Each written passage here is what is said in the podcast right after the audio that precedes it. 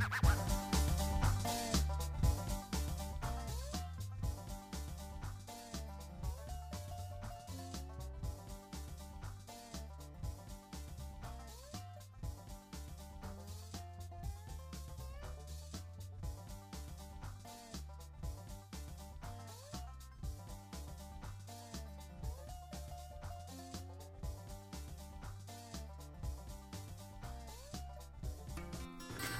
我是主持人 Alice，欢迎来到电商百问，让你四方来宝，八方进财，金银财宝滚滚来。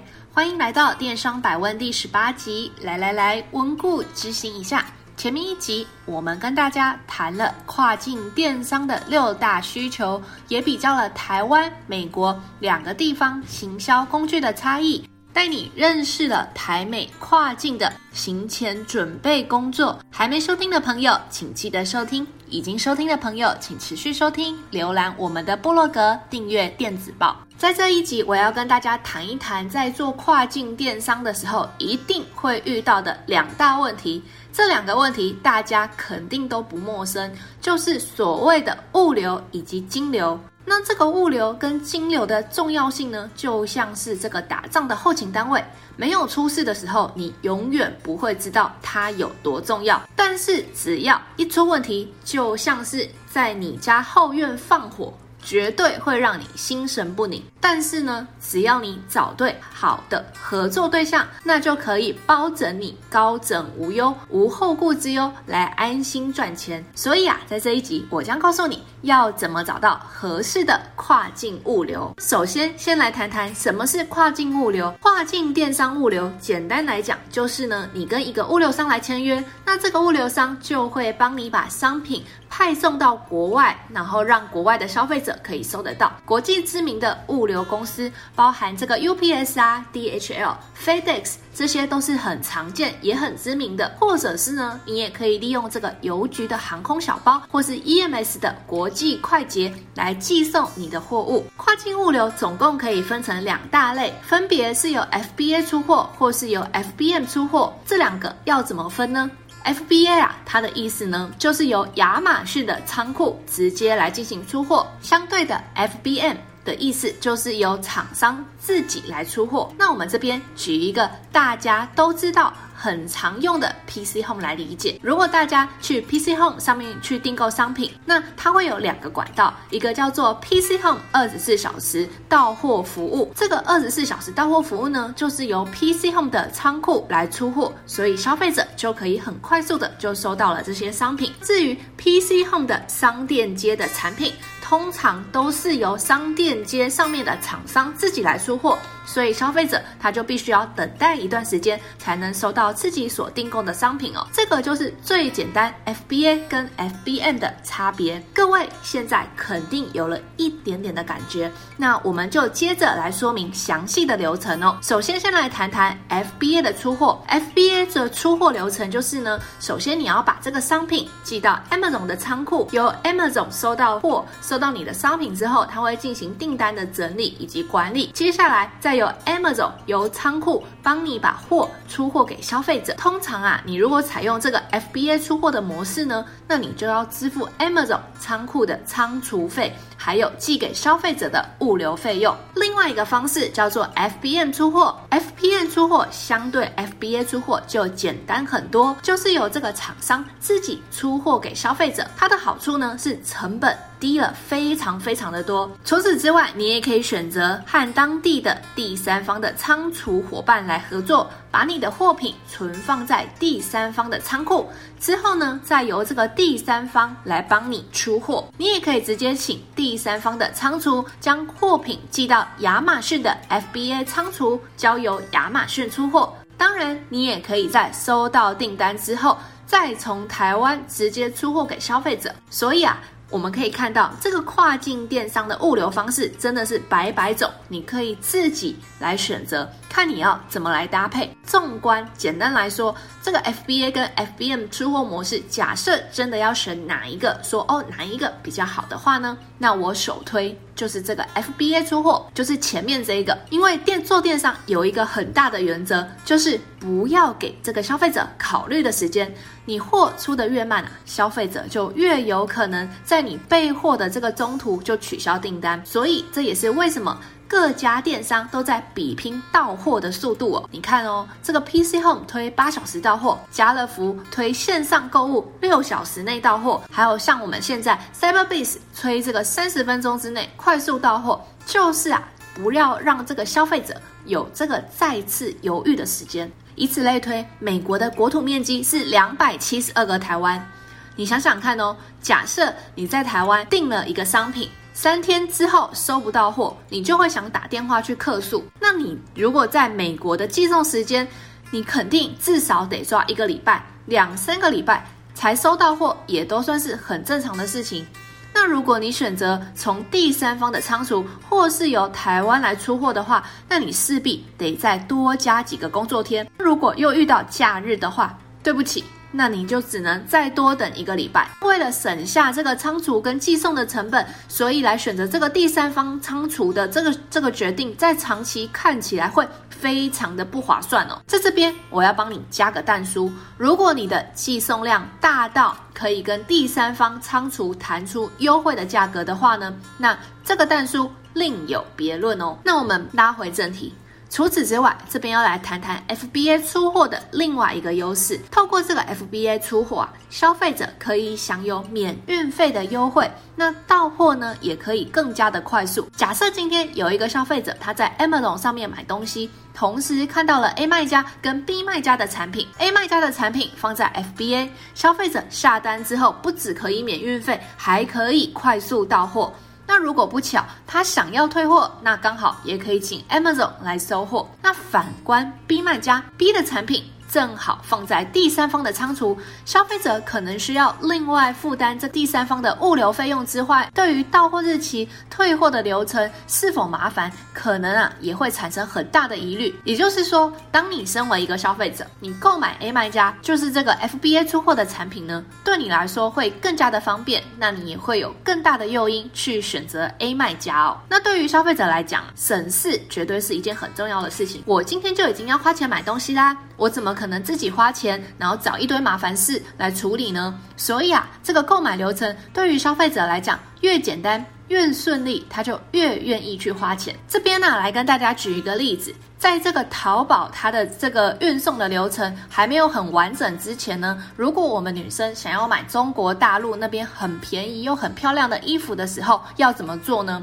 那我们通常就是到这个淘宝去，然后挑选了自己的商品之后，然后选择一个第三方的仓储的物流。那我们会跟第三方的仓储物流说好，我们的货会寄到他那边去。那因为我们知道啊，这个跨境的包裹它是算重量的嘛，那我通常就会想省钱啊。比如说我想要一次买两三个卖家的商品，那我就会希望寄到这个第三方仓储去的时候，他可以帮我把这两三笔的订单合成一个大的包裹。所以我就会花很多时间在沟通上面。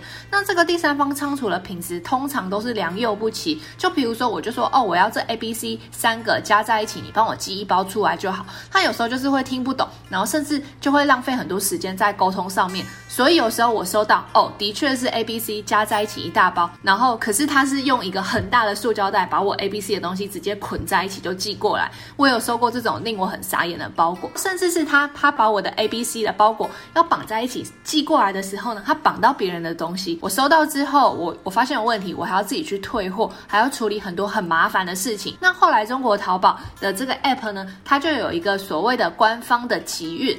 那这个官方的集运就相对消费者来讲就方便很多哦。我在不同的这个淘宝的卖家上面采买了他们的商品之后呢，我只要选择这个官方的集运，它就会自动帮我把不同的商店的商品统一集中到这个集运所来。那由那个集运所来帮我出货到台湾，我就我就会直接收到，然后它的品质都会相较这个所谓的 FBM 的这种形式好很多。那同理，我们今天要把自己的货出到国外去，对于对于美国的消费者来讲，他如果收到这个所谓的 FBM 的商品的时候呢，他可能就会面临到跟我之前一样的困境哦。这里我要提供大家另外一个选择，未来各位电商老板有跨境物流的需求的时候，可以考虑来咨询我们 Cyberbis 因为我们 Cyberbiz 的这个 Global 计划跟 Amazon 的仓储物流有签合约，所以啊，如果你从 Cyberbis 来出货，不仅可以直接从 Amazon 当地的仓库来出货，未来如果遇到任何问题，也有专业的团队来帮助你解决，你绝对不是一个人孤军奋战的哦。那如果你想要了解更详细的服务内容，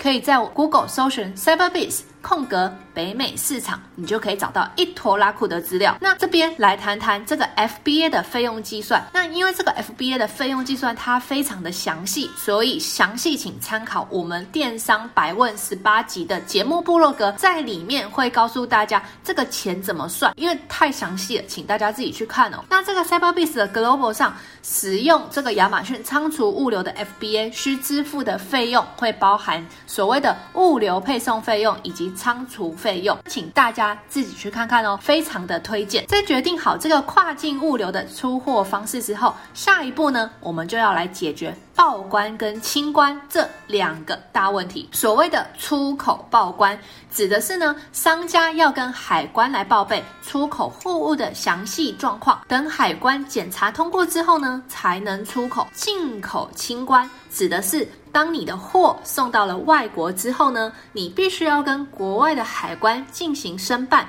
办理各项的手续之后，才能够顺利的进入外国的境内，寄到你所指定的仓库去哦。那这个报关的程序十分的旷日费时，也有不少的眉眉角角。所以啊，我的建议是，我们直接让专业的来找专业的报关行来帮大家处理，这样是最快的。那接下来是出货以前的细节检查。我们会建议啊，当你要做这个跨境的时候呢，请你一定要帮你的跨境物流建立 SOP，才能够未雨绸缪，去防止这个消费消费者发生这个退换货的状况。因为这个跨境退换货真的是旷日费时，很麻烦。所以啊，在出货之前，建议大家在心中默念：第一，说明书或包装上不可以有语法错误；第二个。重视消费者体验，避免影响品牌印象。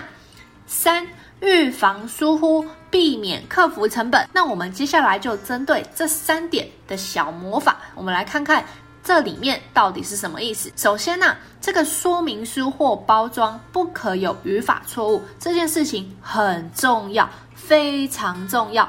说明书还有你的包装上的说明，如果出现了不通顺的字句，甚至是错字呢，这是一件非常严重的事情哦。你换个立场想，如果在这个产品说明上面，我们发现了不通顺的中文，那我们第一个反应是，诶，这个东西是不是有问题啊？那你可能就不会买了，因为这个包装以及说明书是消费者一定会拿起来读的内容，这个地方一定要谨慎的处理，才能够对公司的品牌印象来做加分。第二，这个消费者体验不佳，影响品牌印象的意思是，如果说明书的用词出现了模糊不清啊，或是用法标示不明确的种种之类的问题，导致消费者没有办法成功的使用产品的话，这就会影响到他未来继续购买这个品牌的意愿。那你也知道，第一印象这件事情真的是很难扭转。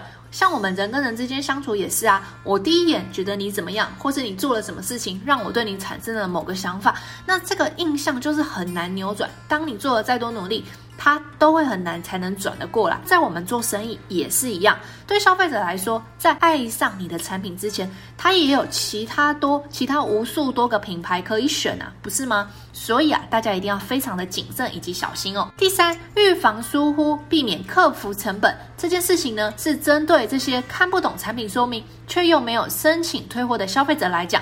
如果他们想要搞懂产品的功效，就一定会联络客服或者是 Google 搜寻，这个一定会对你的客服人力造成非常大的负担哦。透过电话或是打字的方式向消费者去解释该怎么使用这个产品，这个绝对是一个天大的难题。如果当初说明书有设计好，就可以避免这类的问题，减少整个客服系统的负荷。那你如果让这个消费者啊自己上网去 Google 搜寻，他可能会得到更可怕的结果。你想想看哦，如果今天有很多消费者都上网搜寻某某产品的使用教学，或是某某产品发生什么问题，那对这个搜寻引擎，也就是大家常用的 Google 来说，这个 Google 就会把这些收纳到常见的关键字清单里面。于是啊，如果之后有人对你的产品有兴趣，当他上网搜寻的时候，当他只要打入你的商品名称某某商品名称，他就会直接看到下面的推荐关联字出现某某商品的使用教学，或是某某商品发生什么问题的搜寻建议。换作是你，你第一个大反应大概也是，嗯，这个商品可能有问题哦，不如买其他东西好了。因此啊，想要避免以上的问题，你可以参考贾博斯对麦金塔的开发团队说过的话。贾博斯啊曾经说过：“想一想吧，第一次使用麦金塔的使用者从来没有见过滑鼠。那么，当购买者打开电脑的包装，你包装滑鼠的方式，可不可以很直觉地告诉使用者？”滑鼠应该怎么拿？怎么用呢？没错，同样的，当用户啊第一次打开麦金塔的电脑的时候，电脑上需要显示些什么来引导客户使用？如果没有这些使用手册，你的产品设计能不能做到使用者打开包装就可以用？使用者打开包装就可以用，Apple 就做得很好。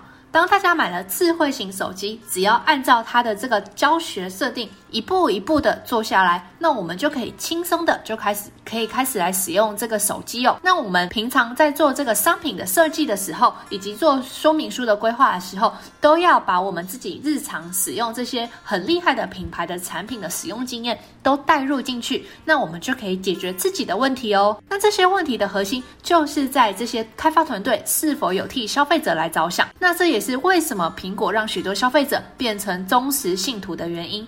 只要你可以跟他们一样为消费者着想，那消费者自然而然就会更喜欢你喽。最后说完物流的流程，我要来加码跟各位电商老板分享一下挑选跨境产品的诀窍。如何找到合适的跨境产品，是你脱颖而出的关键。想想看哦，如果你都卖大家都有的产品，那你就很难成功。举例来说，光是电热水壶在亚马逊啊，就有超过两千个选择。反过来讲，只要你的产品有足够的记忆点，或是它的评价非常的好，那么就会成为消费者的第一选择。通常经营跨境电商可能会比当地人的经营还要处于不利的地位哦。最主要就是因为我们不了解当地的市场，那英文也不是我们的母语嘛。但是呢，只要用对方法，跨境电商也可以超越在地电商。其中一个方法就是选对产品。所以接下来要跟大家分享四大跨境电商的商品的挑选原则。第一，就是这个商品是否适合当地文化。挑选商品的时候，你必须要去留意看看你的商品是不是符合当地的生活习惯。比如说啊，台湾的珍奶在去年风靡日本，但是今年过去之后呢，真奶已经没人喝了。那另外卖到美国的服饰类商品，你要注意到它的尺寸肯定就是要比亚洲市场来的更大、更宽松。那卖去巴西的饰品，你的颜色可能就要鲜艳，款式要够夸张。所以啊，在选品之前，请记得一定要先去好好的研究当地的文化。研究好当地的文化之后呢，你才知道要把什么样子的商品投入当地的市场。第二，产品的独特性非常重要。想要成为万中选一的畅销商品，就必须从竞品分析来做下手。你要先去观察。卖得好的热水壶是哪些款式？有哪些颜色？会送什么样子的赠品？再来，你可以思考有哪些运用的场景，像是家庭用的啊，它的需求就会跟营业用的可能不太一样。一个人住的消费者喜欢煮水快的热水壶，小家庭的消费者需要储水量大一点的热水壶。那你可以透过观察不同种类的消费者，去看看说这些消费者的需求都被满足了吗？那如果没有，你可以怎么切入？你不一定啊，要完全创造一个完全独创的商品，或许你可以只是换个颜色，或是调整一些份的商品设计，那你就可以来触动消费者购买的欲望哦。第三，避免因市场隔阂而失去机会。北美电商的大型节庆大部分都是集中在下半个年度。比如说七月就会有 Amazon 一年一度的 Prime Day，十月开始呢就会是北美电商的旺季，一路啊从这个感恩节、黑色星期五、网络星期一到圣诞节都是非常重要的节庆。许多跨境电商的 Q4 的营业额，它甚至会占到整体的四成左右。所以啊，你就发现一件事喽。美国的消费者非常重视每年的节庆，比如说美国人很习惯在平安夜就吃火鸡，那他也会提前准备这个圣诞礼物。所以啊，在这个平安夜以及圣诞节之前，通常就会是这个线上购物的巅峰时期。因此啊，你就必须提前去思考有什么活动或是产品可以搭上这个顺风车。物流方面也一定要提前准备。像在去年二零二零年底，因为疫情加上圣诞节，十二月的时候啊，美国 Amazon 的十八个仓库全部都爆仓，如果你的商品没有提早入仓的话，那你就只能看着别人赚钱喽。第四。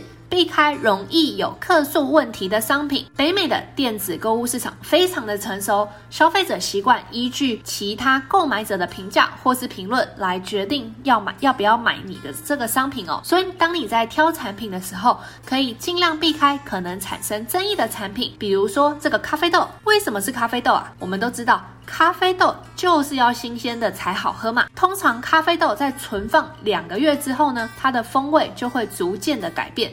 如果你没有把握在很短的时间之内全部卖完咖啡豆的话，那对你来说，咖啡豆就不会是一个适合的产品哦。最后来跟大家小结一下，在这一集我花了一些时间跟你分享跨境物流的两大出货方式，以及出货之前必须注意的三大细节。最后，既然都谈到产品说明了，我又额外加码了跨境商品的挑选方向。希望你听完这一集之后，可以明白跨境电商经营起来并不困困难哦，只是比较琐碎而已。如果你想要了解更多，欢迎把这一集储存起来。到我们的部落格浏览更多文章哦！谢谢您的收听，我们下次再会。若您有任何问题或有任何想法，欢迎透过描述框的电邮与我们进行联系。若想阅读最新最多的文章，请到我们的部落格。那如果你想联系我们的开店顾问，也请一键来点击联系。那我们下次再见。